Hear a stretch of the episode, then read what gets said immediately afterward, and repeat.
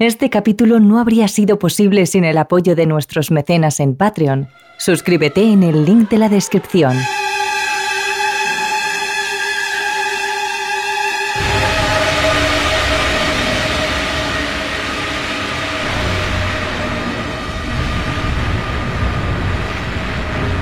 Las películas de miedo encierran historias aterradoras. Historias a las que todos nos gusta disfrutar en el cine en el sofá, con unas buenas palomitas y tapándonos los ojos cuando hay algún susto. Pese al miedo, nos genera algo bueno. Lo que mucha gente no sabe es que detrás de esas películas se esconde una historia realmente aterradora. Una historia real. Hoy, en Terrores Nocturnos, las historias reales detrás de las películas de terror. Parte 1.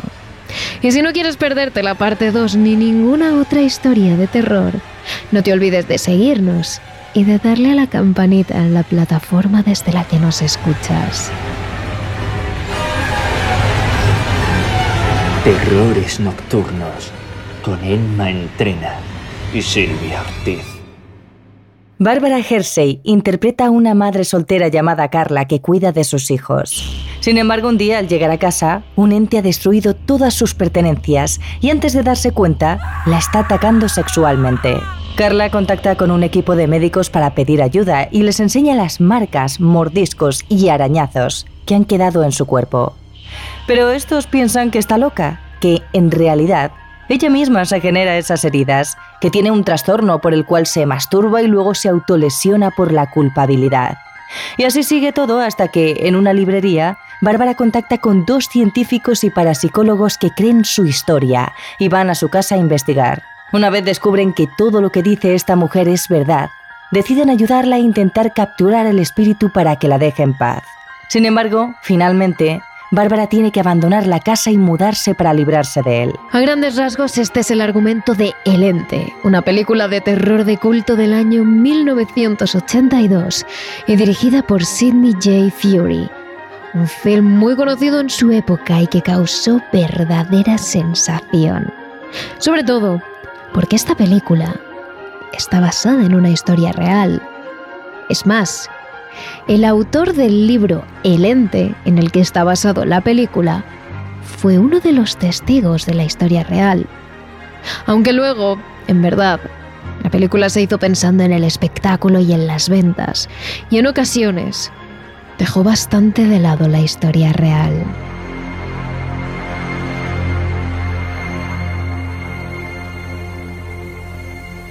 Carla Moran era en la vida real Doris Bitter, una mujer de unos 30 años que vivía en una pequeña casa en Calvert City, California, con su hija de 6 años y sus hijos de 10, 13 y 16. Se trataba de una mujer blanca con el cabello moreno y corto, cortado como era la moda de los 70, con la nuca al aire y la parte más larga del cabello a la altura de su barbilla.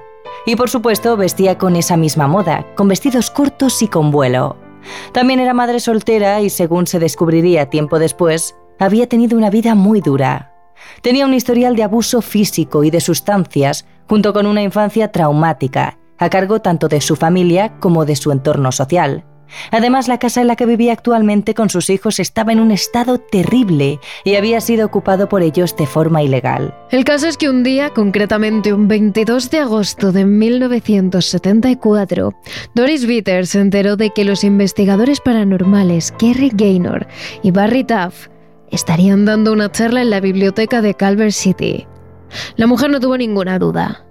Tenía que ir a esa biblioteca y contarle a los investigadores por lo que estaba pasando. Así que así fue. Esa tarde se acercó a los investigadores que estaban en la biblioteca y les pidió que, por favor, acudieran a su casa.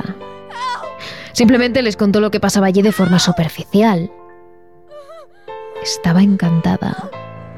Ante esa afirmación, los dos investigadores no tuvieron más remedio que ir a comprobar cuánto había de verdad en lo que había contado.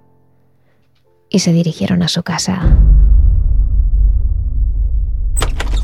Gaynor y Taff llegaron a la casa de Doris prácticamente sin material. de traje y corbata, como siempre, y con su maletín en el que guardaban una cámara para grabar y un cuaderno para tomar notas. Poco más, porque lo primero era hacer una entrevista a Bárbara y descubrir qué contaba ella, qué decía que pasaba exactamente. Bárbara les recibió en la casa con una taza de té para cada uno y les hizo pasar al salón, en el que todos pudieron sentarse en los sofás de flores. Los investigadores pasaron entonces a hacer preguntas sobre los ataques paranormales que había vivido. Las primeras cosas que Bárbara contó no sorprendieron demasiado a los investigadores. Eran el ABC de una casa con poltergeist o en la que habitaban presencias violentas o malignas. Pasos en medio de la noche, golpes en las paredes e incluso voces extrañas que susurraban a Bárbara al oído. La mujer incluso llegó a reconocer tras dos horas de entrevista que la entidad fuera lo que fuese, había llegado a dañarla físicamente. Tenía marcas en el cuerpo que lo demostraban, moratones, mordiscos y arañazos, que a veces exhibía una fuerza sobrehumana con la que le levantaba del suelo y le tiraba contra las paredes. A los investigadores les costó mucho creer esto último. Según Taffy Gaynor, el contacto físico con los espíritus u otro tipo de entidades es algo inusual y con frecuencia se trata de una sensación fugaz. Además, que una entidad fuera lo suficientemente potente como para hacer lo que Doris explicó era algo inaudito, incluso en el mundo de la investigación paranormal. Pero Doris dijo entonces que tenía testigos, que no era la única a la que atacaban. Doris afirmó que había sido atacada en presencia de sus hijos y que a ellos también les dejaban moratones y marcas de mordiscos en el cuello, aunque sus ataques iban más dirigidos a la madre que a los niños. Sin embargo, hubo un ataque en el que el hijo de Doris quiso intervenir. Su madre estaba en su dormitorio cuando la oyó gritar desesperadamente a la vez que escuchaba golpes, como si algo estuviera golpeando la pared. Entonces, el niño corrió a la habitación de su madre para tratar de ayudarla. Pero cuando abrió la puerta de su dormitorio, lo único que consiguió fue que esa entidad se lanzara por los aires y le hiciera chocar contra una de las paredes. Al final, el joven acabó en el suelo, con un brazo roto por el golpe. Los investigadores miraban a Doris con los ojos como platos mientras ésta contaba su historia. Les parecía absolutamente increíble. Un contacto paranormal de ese calibre era impensable incluso para ellos, aguerridos investigadores de lo paranormal. Sin embargo, Ambos notaban cómo Doris se estaba guardando algo, como a veces cuando contaba ciertas historias se iba por la tangente, evitaba un tema o responder preguntas. Los investigadores sabían que les estaba ocultando algo, algo de lo que se avergonzaba. Y a Taffy Gaynor no se le escapó un detalle. Y presionaron, preguntaron e interrogaron a Bitter hasta que le sacaron toda la información. Así lo contó tiempo después Kerry Gaynor. Cuando fui a su casa, hicimos una entrevista de unas dos horas. Y durante ese tiempo nos contó muchas experiencias interesantes, pero sabía que se estaba guardando algo. Al final de la entrevista, finalmente ella nos admitió que había sido atacada y violada por el fantasma. La primera reacción de los investigadores fue clara. Pensar que estaba absolutamente loca. En ningún momento creyeron que lo que dijera pudiera ser real y más aún cuando entró en detalles. Doris describió horribles encuentros con los seres, con una especie de hombre enorme pero sin rostro, acompañado por dos seres más pequeños que la sujetaban para que el primero pudiese atacarla. Y se trataba de ataques horribles, en los que la tiraban contra la pared o contra el suelo y utilizaban la almohada para acallar sus gritos. Los investigadores se quedaron aún más anonadados. Todo era casi, casi increíble. Taffy y Gaynor se miraron y cerraron el maletín donde guardaban sus aparatos de grabación. Y también cerraron el cuaderno. En realidad es que ambos eran muy escépticos ante toda esa historia que había contado, más aún con el historial de abusos y de drogas. Podría tratarse de un trauma, de una alucinación o de un invento. Pero la mujer tenía testigos y valía la pena, al menos intentarlo e investigar un poco más, aunque fuera para desacreditarla. Así que los hombres se fueron y prometieron volver con un equipo de fotógrafos profesionales. En total había 30 hombres en casa de Doris, entre los investigadores y los fotógrafos profesionales que ahora estaban en cada esquina de la casa, cubriendo cada ángulo. La idea era sacar algún tipo de prueba fotográfica que demostrara que el ente era real. Lo que no sabían estos investigadores es que desde ese momento se enfrentarían al caso más extraordinario de su carrera y que beberían más fenómenos paranormales que en cualquier otro. Y todo se probó la primera vez en las que ellos estaban allí y Doris dijo estar viendo al espíritu. La mujer estaba gritando, está en mi dormitorio. Nosotros corrimos hacia allí y estaba gritando, está en la esquina. Así que dirigimos nuestras cámaras Polaroid en la dirección que ella decía. Nosotros no veíamos nada, pero las fotos salieron completamente blanquecinas, descoloridas. Volvió a gritar, está en la esquina. Volvimos a disparar las cámaras y de nuevo las fotos estaban completamente blancas. En ese punto, pensábamos que la cámara estaba simplemente rota, así que esperé hasta que la mujer dijo que el ente se había ido y tomé dos fotografías de control. Y esas fotografías salieron completamente normales. La única diferencia entre una y otra foto, tomadas en el mismo sitio, es que en una la mujer aseguraba que había algo en esa esquina y en la otra que ya se había ido.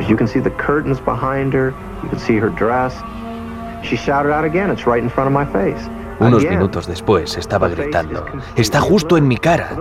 Disparamos la cámara y en la foto, la cara estaba completamente desaparecida, blanca. Se pueden ver las cortinas de detrás, el vestido, pero no su cara. Ella gritó de nuevo, está justo enfrente de mi cara. Y de nuevo, en la foto, su cara estaba completamente borrada. Esas fueron sus palabras exactas. Está justo enfrente de mi cara. Es decir, habían sido capaces de, de alguna forma, captar esa entidad en cámara. Cuando aparecían de los focos todo quedaba blanco como desteñido. Cuando no estaba, las fotos eran normales. Y casualmente, siempre se paraba cerca de Doris. Y junto a él llegaban tanto un horrible hedor como un frío helador. Algo que Doris ya les había contado en las entrevistas preliminares. Pero durante semanas el ente continuó dando pruebas de su existencia. Esta vez se mostró en forma de pequeñas bolas de luz que los investigadores pudieron ver y que los fotógrafos pudieron fotografiar. Había 30 personas allí mirando y todos vieron lo mismo. Era imposible que no fuera real. Así lo contaron más tarde el investigador Kerry Gaynor y el fotógrafo profesional Dick Thompson. Empezamos a ver bolas de luz iluminando las paredes. Todo el mundo en la habitación las veía. Las luces se hacían cada vez más grandes, cada vez más brillantes, hasta que en un punto empecé a hablar con ellas y dije, si realmente estás aquí, sal de la pared porque de lo que estaba realmente preocupado era de que alguien de la sala estuviera falseándolo todo y proyectando la luz por las paredes. Bueno, pues cuando dije eso, la luz literalmente salió de la pared, flotó en medio de la habitación y empezó a girar, a doblarse y a expandirse en diferentes direcciones a la vez. Yo lo podía ver perfectamente y tenía nueve fotógrafos profesionales diferentes disparando desde todas direcciones. Estábamos disparando desde todos lados y las luces comenzaron a venir casi en un estado de furia, como diciendo, sí, sí, este soy yo, estoy aquí. Y de repente hizo como otra cosa más y desapareció. Es la cosa más extraordinaria con la que nos hemos cruzado y pasó una y otra vez. Sufrimos un montón de fenómenos durante esa investigación. Durante los siguientes días pudieron vivir este tipo de incidentes en incontables ocasiones. La casa estaba repleta de circunferencias luminosas. El frío y el hedor aparecían constantemente. Había decenas de golpes en las paredes, se escuchaban pasos, susurros, todo tipo de cosas paranormales. Es cierto que los investigadores nunca vieron cómo ese hombre sin rostro atacaba sexualmente a Doris, pero desde luego pudieron comprobar que en su casa estaba completamente atestada de entidades, entidades que no solo ellos habían visto o escuchado, sino que habían captado en cámara. La fotografía más famosa es una en la que se ve un arco de luz por encima de la habitación, un arco que según los expertos, incluso a día de hoy, es imposible que fuera un efecto visual o de los focos. No queda más explicación que decir que es algo paranormal. Pero por si querían más pruebas, el ente no dudó en dárselas. Un día, literalmente, se mostró ante ellos tal y como se mostraba ante Doris como un hombre alto, fuerte y rudo, pero sin rostro en medio de la niebla. Así lo cuenta Frank de Felita, el escritor del libro La entidad, en el que luego se basó la película. Todas las cámaras empezaron a sonar a la vez y entonces supe que todo el mundo estaba viendo lo mismo que yo estaba viendo al mismo tiempo. Todo el mundo estaba agachado y estaban diciendo, ¡Oh Dios mío, oh Dios mío, mira eso! ¡Oh Dios mío! De repente hubo un grito. Era la mujer que estaba siendo observada por la criatura y comenzó a gritar, ¡No quiero ver tu luz, muéstrate! Estaba insultándole y gritándole y en ese punto comenzó a aparecer. Primero desarrolló algo así como un brazo articulado, sí, algo así como un brazo. Después un cuello y al final una cabeza calva. Ahora, esto podría haber sido nuestra imaginación, pero todos y cada uno de nosotros habríamos imaginado exactamente lo mismo, porque lo estábamos viendo a la vez.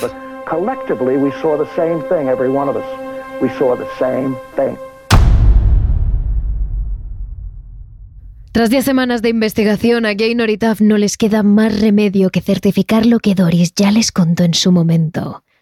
La casa está terriblemente encantada. Sin embargo, la mala noticia es que pese a saber esto, vista la fuerza de las entidades, no pueden hacer nada más que recomendarle que se vaya de la casa, que se mude a otro lugar junto a sus hijos y que no vuelva a mirar atrás. Evidentemente ante eso, Doris decide obedecer y se va junto con sus hijas a la casa familiar de San Bernardino, Texas. Lo que ni Doris ni los investigadores esperaban es que una vez lejos de California, los ataques continuasen. Es más, no solo siguieron los ataques normales, los golpes, los pasos, los susurros, sino también los ataques sexuales. Tanto es así que Doris Bitter quedó embarazada, según dijo ella, del ente, ya que no había habido más hombres en su vida. Y los resultados médicos fueron más sorprendentes aún. Estaba embarazada, sí, de un embarazo sin embrión. Esta es la prueba que para muchos demuestra que el espíritu estaba abusando de ella. Durante los últimos años, Doris prefirió volver al anonimato, alejarse de las cámaras, de las entrevistas y tratar de vivir todo lo en paz que pudo. Murió en 1999, pero ella juraba y perjuraba que nunca, jamás, pararon los ataques. Si bien en Texas se redujeron y fueron algo más leves. En los últimos años sus hijos han hablado para confirmar la versión de su madre y para atestiguar que su casa estaba encantada. Y que cuando se mudaron, el espíritu siguió acosándolos. Dijeron que todo era verdad y eso siguen manteniendo. Teorías a partir de aquí hay muchas. Los que apoyan la teoría paranormal dicen que Doris, con una infancia dura llena de abusos y con problemas con el alcohol, atrajo la presencia de estas tres entidades malignas a su vida, que su energía y su trauma fueron para estas entidades malvadas como una luz para una polilla. Así que no era la casa, sino ella la que realmente atraía a todas estas entidades. Los que son más escépticos creen que todo estaba provocado por Doris Peter, que su adicción al alcohol y a las drogas la hizo imaginarlo todo y autolesionarse. Y se apoyan en que los investigadores nunca vieron una violación real del espíritu a Doris. Sin embargo, no cuentan con que las 30 personas que se encontraban en la casa durante la investigación vieron los ataques paranormales y que hasta los niños corroboraban esa teoría. Como siempre, teorías hay muchas. Nosotras Solo os contamos los hechos. Vosotros elegís a quién creer.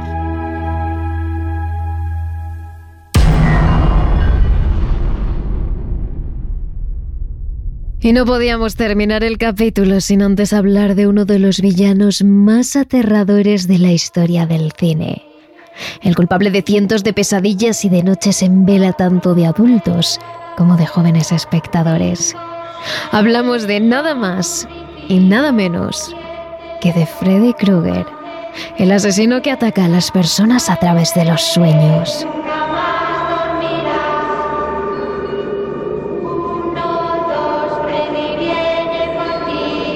Ya han pasado casi cuatro décadas de la existencia de este terrible ser, que se alimenta de las almas de los jóvenes a través de los sueños. En 1984 se estrenó en los cines norteamericanos Pesadilla en Elm Street, y desde entonces otras muchas películas han precedido a esta hasta el año 2010. Y aunque haya pasado ya tiempo desde la última, es prácticamente imposible olvidarse de ese asesino capaz de atacar a sus víctimas en el momento más vulnerable de todo ser humano, el momento en el que estamos dormidos. No os vamos a contar el argumento de cada una de las películas, porque esto podría dar para un capítulo aparte, pero a rasgos generales, Freddy Krueger fue el hijo no deseado de una monja llamada María Elena, que fue torturada y violada durante días. Al poco de nacer, Freddy fue puesto en adopción y lejos de acabar con su desgraciada infancia, creció junto a un hombre alcohólico y desequilibrado. Con el paso del tiempo, Freddy comenzó a mostrar un comportamiento psicopático, matando animales pequeños, hasta que acabó convirtiéndose en un verdadero asesino que mataba a mujeres inocentes. Aunque fue llevado a juicio, un error en el registro hizo que al poco tiempo le liberasen y hartos de esperar, los familiares de las víctimas decidieron vengarse. Encerraron a Freddy en una sala que llenaron de gas y prendieron fuego. Y de ahí, precisamente, llega ese aspecto tan escalofriante y característico de ese personaje. Su piel quemada y en carne viva. A partir de ahí, Freddy resucita de entre los muertos para seguir matando y torturando a jóvenes a través de los sueños. Freddy Krueger pasó a convertirse en algo eterno. Cuando el director y guionista de la primera película, Wes Craven, creó la trama, en una entrevista para Cinema Fantastic dijo que buscaba un maníaco más primario que todos los conocidos anteriormente. Sus palabras fueron algo así. Quería hacer algo que estuviera atado en lo más profundo de nuestro subconsciente. Yo tenía una trayectoria anterior en el mundo académico, así que había ciertas cosas que conocía. Había estudiado psicología y con ello el comportamiento de numerosos asesinos. En la mayoría se cumplía siempre el mismo patrón, las mismas características. Pero ¿cómo dar con un villano todavía más malvado, más escalofriante y al que la gente le tuviera verdadero pánico? Aquí es cuando viene la historia real detrás de esta película y de este mítico personaje.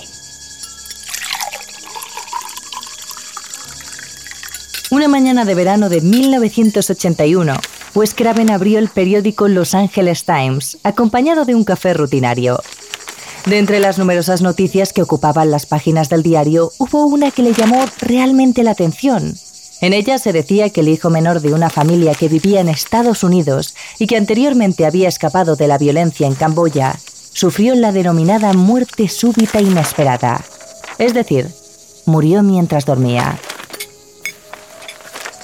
El pequeño, que sufría estrés postraumático grave tras haber nacido en un ambiente lleno de abusos y de sufrimiento, empezó a sufrir terribles pesadillas que le hacían despertarse gritando, llorando y empapado en sudor. El joven llegó a tener tanto miedo de volver a dormir que bebió grandes dosis de café durante varios días para evitar que esto ocurriera. Cuando sus padres le preguntaron el porqué de todo esto, el joven solo les dijo que si volvía a dormir y sufría otra pesadilla como las anteriores, acabaría muriendo. Lejos de creerle y pensando que estaba muy traumatizado, dejaron dormir a su hijo tranquilo cuando una tarde le encontraron descansando en su habitación. A las pocas horas los gritos del niño alertaron a los padres que corrieron hasta la habitación de su hijo. Pero cuando llegaron, ya era demasiado tarde. El pequeño había muerto. Al hablar de ello, el propio Craven dijo... Murió en medio de una pesadilla. Aquí estaba un joven que tenía una visión, un horror que todos los adultos estaban negando. Eso se convirtió en la línea central de Nightmare on Elm Street. Y de hecho, poco después a este artículo le sucedieron unos pocos muy parecidos que Wes Craven leyó con antelación. Historias reales unidas por el mismo patrón. Noticias que aparecieron en otros medios de comunicación como en el New York Times y que relataban la muerte inexplicable de numerosos hombres de una misma localidad mientras dormían. Estos sucesos comenzaron a finales de los 70 y a mediados de los 80 la lista de muertes ascendió hasta un total de 100 víctimas. Pero, ¿a qué se debía todo esto? Antes de que la ciencia pudiera explicarlo, en numerosas localidades comenzaron a nacer leyendas y supersticiones en base a la cultura de cada zona. Se hablaban de seres monstruosos, demonios, que acababan con la vida de las personas mientras éstas dormían.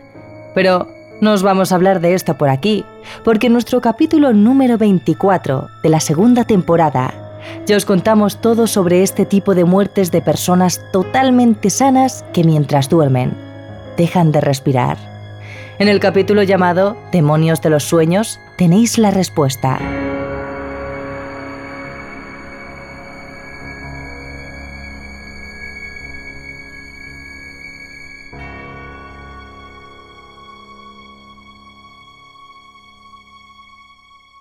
Pero el origen del asesino Freddy Krueger no solo se debe a este conjunto de noticias que sirvieron al director como inspiración.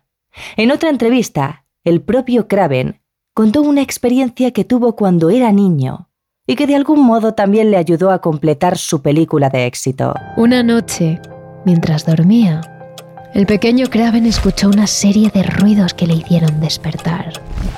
Y justo en el momento en el que abrió los ojos, vio como a través de la ventana de su habitación, un hombre de aspecto muy tenebroso le miraba directamente a los ojos sonriéndole. Craven, que tan solo era un crío, se puso a llorar y se tapó con las sábanas temblando de miedo. A los pocos segundos el pequeño volvió a mirar a la ventana y lejos de tranquilizarse, se horrorizó todavía más al darse cuenta de que aquel hombre seguía ahí, mirándolo a través de la ventana, con una sonrisa en la cara. Wes Craven decidió entonces salir corriendo a la habitación de su hermano mayor para contarle todo y este bajó hasta su habitación para comprobar si el hombre seguía ahí. Pero cuando llegó, ya no había nadie. Al terminar de contar esta anécdota, Wes Craven dijo: La idea de un adulto que era aterrador y disfrutaba asustando a un niño fue el origen de Freddy. Y con esta mezcla de acontecimientos surgió Freddy Krueger, uno de los asesinos más temidos y escalofriantes de los últimos tiempos.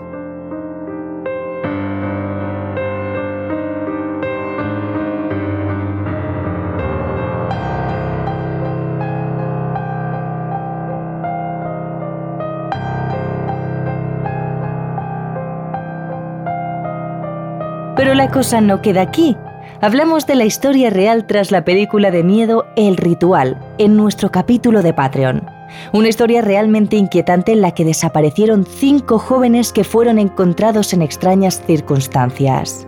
No te olvides de seguirnos a través de la plataforma desde la que nos escuchas. Si quieres tener más contenido, síguenos a través de nuestras redes sociales. Somos arroba terroresn en Twitter y arroba terroresnocturnos barra baja trn en Instagram y TikTok y Terrores Nocturnos en nuestro canal de YouTube.